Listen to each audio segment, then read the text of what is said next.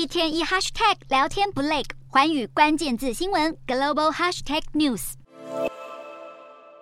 战机逐渐减速，降落在日本茨城县的百里空军基地。不过，这可是印度空军第二二零沙漠猛虎中队的四架苏凯三零战机头一次降落在日本军方基地。除此之外，印度还出动两架 C 一七运输机以及空中加油机。十二号要与日本航空自卫队进行空战对抗演练。毕竟，中国对区域的威胁日渐升高。中国四艘海警船在十号上午闯入钓鱼台列屿周边海域，在航行将近两个小时后才离去，被日本视为入侵领海。这也是中国海警船今年首度进入日方声称的领海区域。这回日本和印度空军展开演练，原来印度的苏凯三零战机与中国解放军的歼十五和歼十六等都属于俄罗斯苏凯系列战机，因此专家认为这一次的演练可能是为了让日本空自更了解能够如何对抗中国解放军空军，获得战机数据与战术运用。此外，日印联手似乎也象征第一岛链范围扩大，围堵中国的范围因此加大。就连加拿大也态度大转弯，要斥资一百九十亿加币，超过台币四千四百亿，向美国采购八十八架被视为当今性能最佳的 F 三五战机，来汰换老旧机队。这也是三十年来的最大笔投资。原因包括俄国入侵乌克兰，以及中国在印太地区日益独断。